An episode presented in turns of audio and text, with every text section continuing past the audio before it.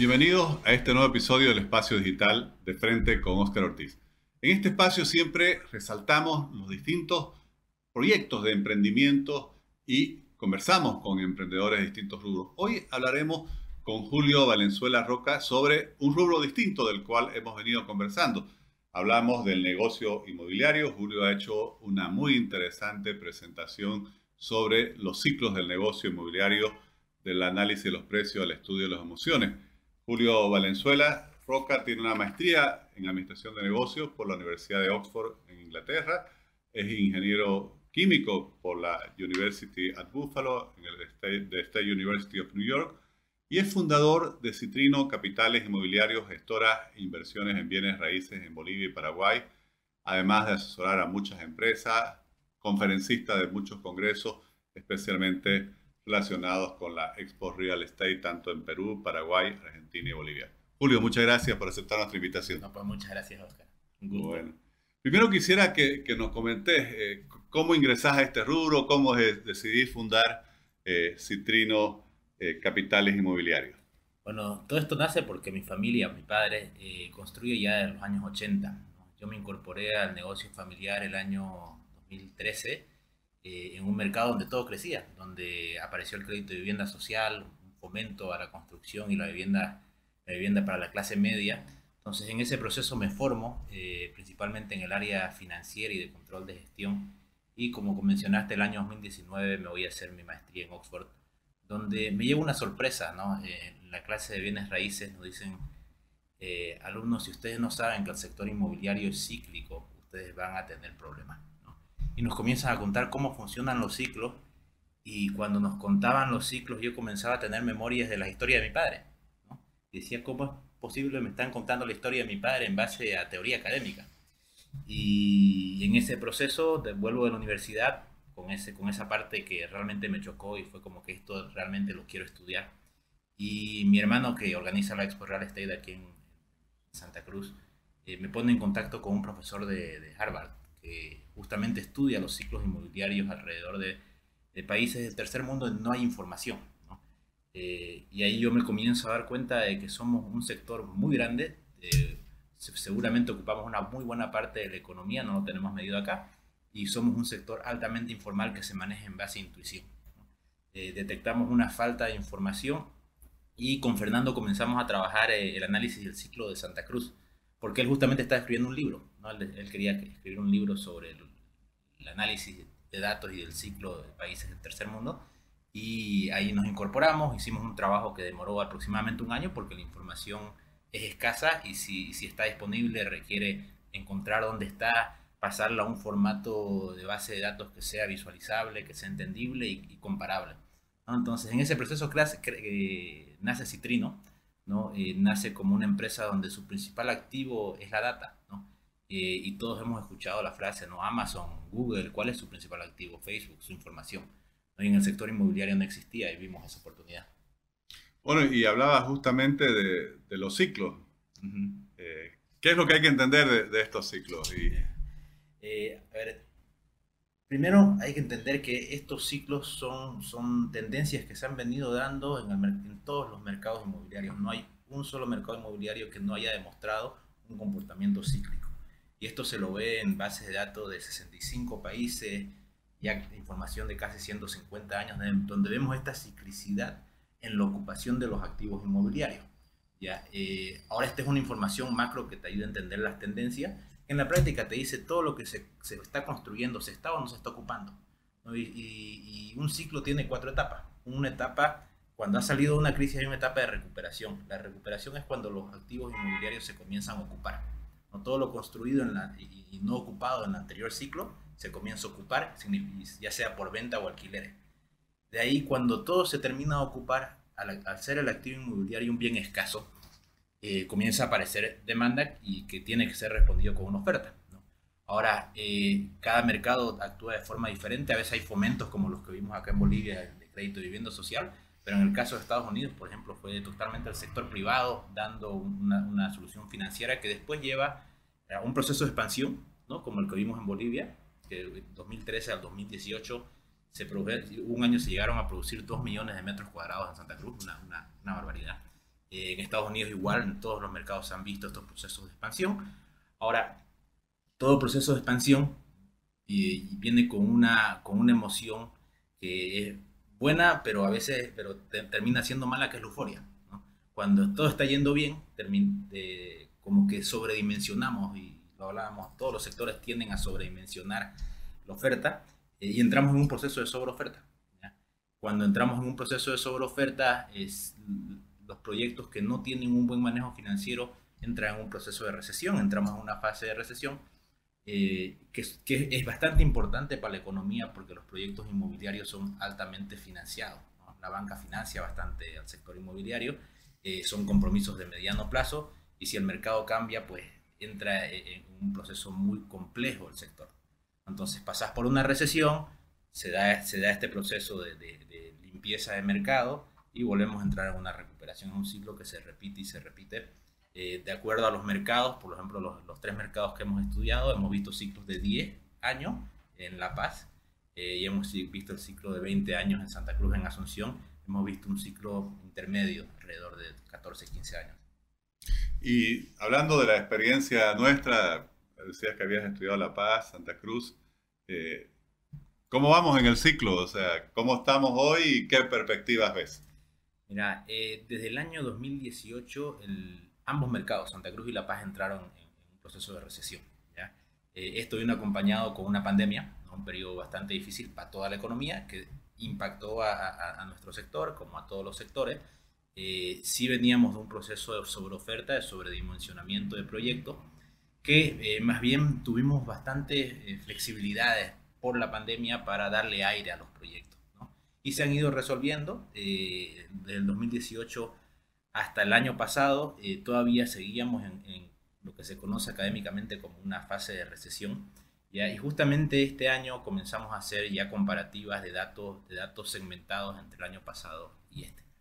Eh, y vimos que este año eh, hay mejoras. ¿no? Hay mejoras, ¿por qué? Porque han mejorado los ritmos de venta este semestre.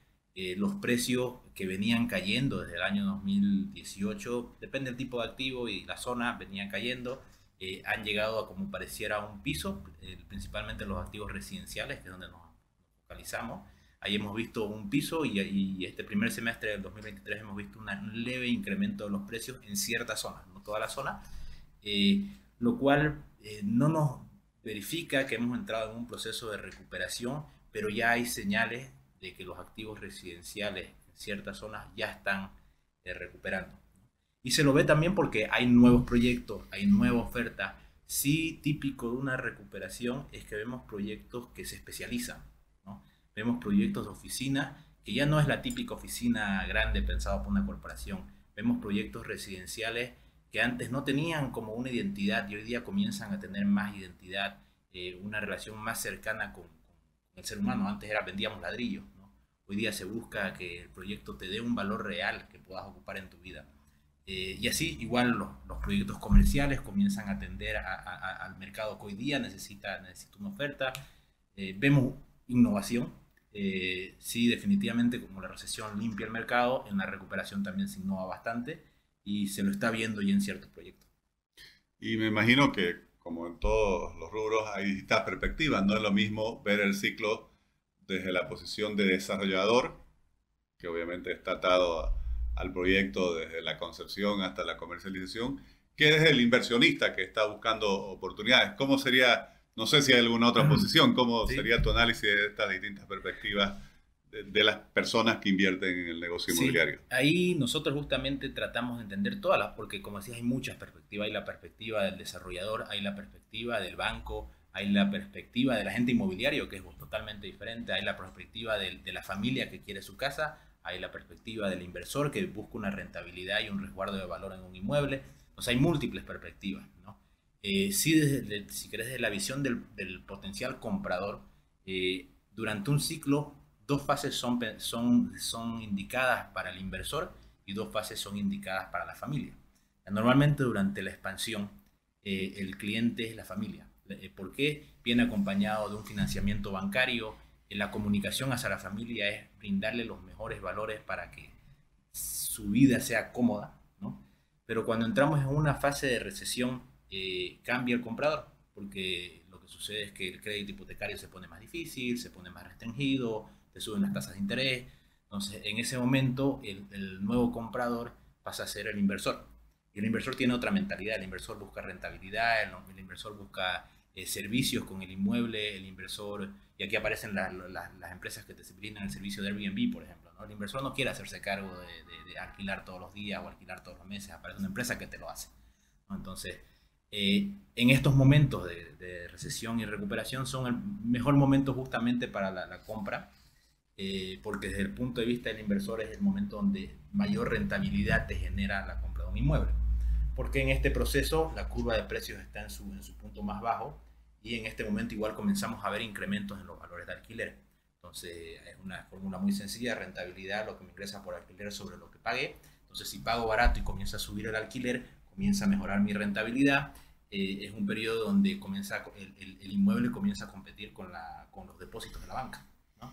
Porque hoy día la banca, en la banca, depende del banco, un DPF te puede rentar entre 3,5 a 6% y aparece el inmueble que te puede rentar eso o más. Eh, entonces igual ahí tenés el tema cambiario, prefiero tener mi activo en bolivianos en un depósito o tener, mi, dinero en un activo que, que, lo puedo tocar, que lo puedo ver y que normalmente en los últimos 20, 30 años ha estado valorizado en dólares en Bolivia. Entonces es una dinámica que se va entendiendo y se va clarificando y es muy importante para el inversor que entienda que cuando toma decisiones ahora ya no es me gusta, está bonito. Tengo que entender diferentes dinámicas. ¿Qué, ¿Qué, va a suceder con mi dinero? ¿Cuál es la potencialidad de retorno? Y ahí es donde nosotros nos especializamos en, mira, nosotros tenemos datos. Nosotros, tu decisión no va a ser una, una decisión totalmente emocional. Tiene que venir acompañado con racionalidad para que tu inversión te rinda más de lo que te podría rendir en otro lugar. Bueno, y justamente siguiendo esa, esa, esa línea de tu respuesta, quisiera que nos, nos explique un poco, con, quizás con un ejemplo, con, con mayor detalle, ¿Qué significa justamente de transformarse de un inversor por olfato, por así decir, a un inversor profesional tomando servicios o información, asesoramiento como el que ofrece por ejemplo, una empresa como la tuya, ya basada en datos para tomar decisiones de inversión en el rubro inmobiliario? ¿Cómo se aterrizaría esto, digamos, eh, en forma concreta? Claro, eh, mira, ahí la, la, gran diferencia es que cuando invertís como, con una empresa como la nuestra, estás invirtiendo en búsqueda de oportunidades. Eh, nosotros, eh, de acuerdo al mercado, encontramos diferentes oportunidades, de acuerdo a su fase, ¿no? en qué fase del, ciclo está. Eh, a diferencia que si vas con, con, un agente que te va a ofrecer todo lo que hay en el mercado, donde seguramente te va a intentar enamorar a través de qué bonito que está, la, la zona espectacular, mira cómo tiene piscina, yo, mi, mi, forma de, de, hacerte entender tu inversión es a, través de decirte cuál será tu tasa de retorno, por qué vamos a alcanzar esta tasa de retorno, por qué va a ser exitoso el proyecto. Por ejemplo, yo cuando estructuro un proyecto de inversión voy a salir con el mejor precio de mercado. Es decir, vos vas a comprar el activo más barato que va a haber en, en la zona. Si es que vas a hacer una compra patrimonial, es decir, si quieres comprarte un departamento para, para alquilar, te voy a conseguir la mejor oportunidad para que te rente lo, máximo posible. Si quieres tomar más riesgo, te puedo también invitar a coparticipar de un negocio inmobiliario. En este proceso de búsqueda y de generar soluciones también, porque cuando un mercado está en recesión eh, se generan problemas y, seguro todos hemos visto cuando pasamos alrededor de calles edificios paralizados, edificios que se quedaron en la segunda, tercera losa y el proyecto está en problemas, eh, o terrenos de familias que necesitan hoy día liquidez y no pueden vender hace mucho tiempo nosotros lo que hacemos es estructurar oportunidades. Decimos, ok, vamos, hablamos con el dueño de ese edificio que está paralizado, le decimos, te lo compro, eh, te lo compro y lo reactivo. Entonces, en ese proceso, soluciono un problema de una persona que se ha quedado con, un activo a media y por otro lado, al comprarle su activo y al renovarlo y al darle una nueva imagen y el acomodarlo a las nuevas demandas del mercado, yo agarro y le ofrezco a vos, Oscar, vení, vamos a invertir en este edificio. Y te genera una rentabilidad ya en el negocio no solamente comprando un activo. Y estás invirtiendo en un negocio que igual está garantizado con un activo. Entonces, ahí es como que vamos buscando nuevas figuras para que los inversores tengan alternativas. Siempre va a haber el que quiere tener su departamento en Equipetrol, en un bonito, un bonito lugar, muy bien equipado. Siempre va a haber eso y es totalmente respetable. Pero es importante también entender que tengo que diversificar y entender cuáles son las potencialidades de mi inversión. ¿Y qué oportunidades ven para el mundo de las startups? Ah, hay muchas que, que justamente han incursionado en rubros vinculados al sector inmobiliario. Eh, ¿Sigue moviéndose eh, este, esta línea de emprendimiento? Hay toda una línea en, startups que se llama PropTech. ¿no? PropTech y hay Contech también. PropTech es, la tecnología para propiedades y Contech para construcción. ¿no? En construcción no he visto empresas que hoy día, eh, startups que se estén dedicando aquí en Bolivia, pero sí, sí las hay. ¿no? en el mundo sí las hay. empresas que a través de drones te van midiendo avances de obra, empresas que igual a través de mapeos de la ciudad, entendiendo los índices de aprovechamiento, te dicen, ok, mira, eh, comprate este terreno y eh, a, tal valor y este de acá al lado, que le va a dar un nuevo índice de aprovechamiento y vas a poder construir tantos metros cuadrados. Entonces, hay, hay innovación, en el mundo hay. En PropTech hay más, eh, porque ahí se mete la administración de propiedades, también se da la tokenización de propiedades, por ejemplo, hay empresas que para democratizar la inversión inmobiliaria, eh, un inmueble que vale 100 mil dólares lo tokenizan en 100 tokens. Entonces, reduce el ticket de inversión. Mucha más gente puede invertir en ese departamento. Y eso se hace en el mundo hace muchísimo tiempo. Eh, la realidad local, tristemente, a nivel de políticas, no acompaña para tener una una regulación que lo haga totalmente transparente. Hoy día hay empresas que están intentando hacerlo, pero eh, su fundamento legal todavía tiene mucho que, avanzar. Eh, pero hay, definitivamente hay oportunidades. Y te has convertido en un conferencista habitual de la Expo Real Estate en distintos países y quería preguntarte si has eh, identificado interés de empresarios o, inversores de, de otras naciones en nuestro país, en Santa Cruz de la Sierra, eh, ¿está habiendo movimiento en esta línea? Eh, hay mucho potencial. Movimiento eh, todavía no. Hay mucho potencial. pocas, pocas personas conocen Santa Cruz. y la semana pasada con un amigo recibimos a alguien de Uruguay. Cuando estaba en Equipetrol decía, no puedo creer que esto sea Bolivia. No puedo creer esto, cómo ha crecido Santa Cruz. Santa Cruz, y aquí un poquito comparando, por ejemplo, con el mercado paraguayo, que hoy día tiene muchísimas bondades y está creciendo, eh, es totalmente respetable y nosotros lo hacemos, estamos invirtiendo en desarrollo en Paraguay, eh, en Asunción, pero cuando uno compara con Santa Cruz, dice, no, mira, mira la población de Santa Cruz, mira cómo crece, eh, mira la capacidad de la clase media, mira nuestro nivel de infraestructura, a pesar que hay muchísimo por mejorar, tenemos una mucha mejor infraestructura que, que Asunción, ¿no? Y en Asunción gracias a tener un mercado algo más abierto, eh, tienen inversores de toda Latinoamérica, principalmente argentinos, brasileros, hoy están llegando peruanos, están llegando chilenos. Eh, Santa Cruz tiene ese potencial, Bolivia tiene ese potencial porque La Paz igual tiene otro mercado, eh, pero tristemente no se ha explotado y justamente parte del propósito de salir, nosotros salimos a la primera expo el año pasado con Citrino y ahí justamente fue como que nos invitaron a, hacer un workshop, eh, nos escucharon en el workshop y nos dijeron, oye, ¿por qué no, Julio, está buena tu charla, ¿por qué no das un congreso? Eh, primero fue Paraguay y como que fue, fue funcionando esta, esta, este, esta, esta historia que contamos a través de los datos. Porque el valor no está solamente en el dato, sino en cómo yo traduzco todo este dato en una historia. Y, si vos a las personas le haces entender todo esta, toda esta maraña de información, una historia que te emocione, realmente conectás. ¿no? Y, eso nos ha llevado a crecer en, conferencias y vamos a estar en México en, febrero, vamos a estar en Guatemala en marzo. Eh, realmente pareciera que estamos haciendo algo que no se hace en otros lugares, por lo menos en Latinoamérica, y nos está funcionando. Qué bueno, estimado Julio, muchísimas gracias y muchas felicidades por todo el trabajo que estás desarrollando. Gracias, Oscar. Saludos a todos. Gracias.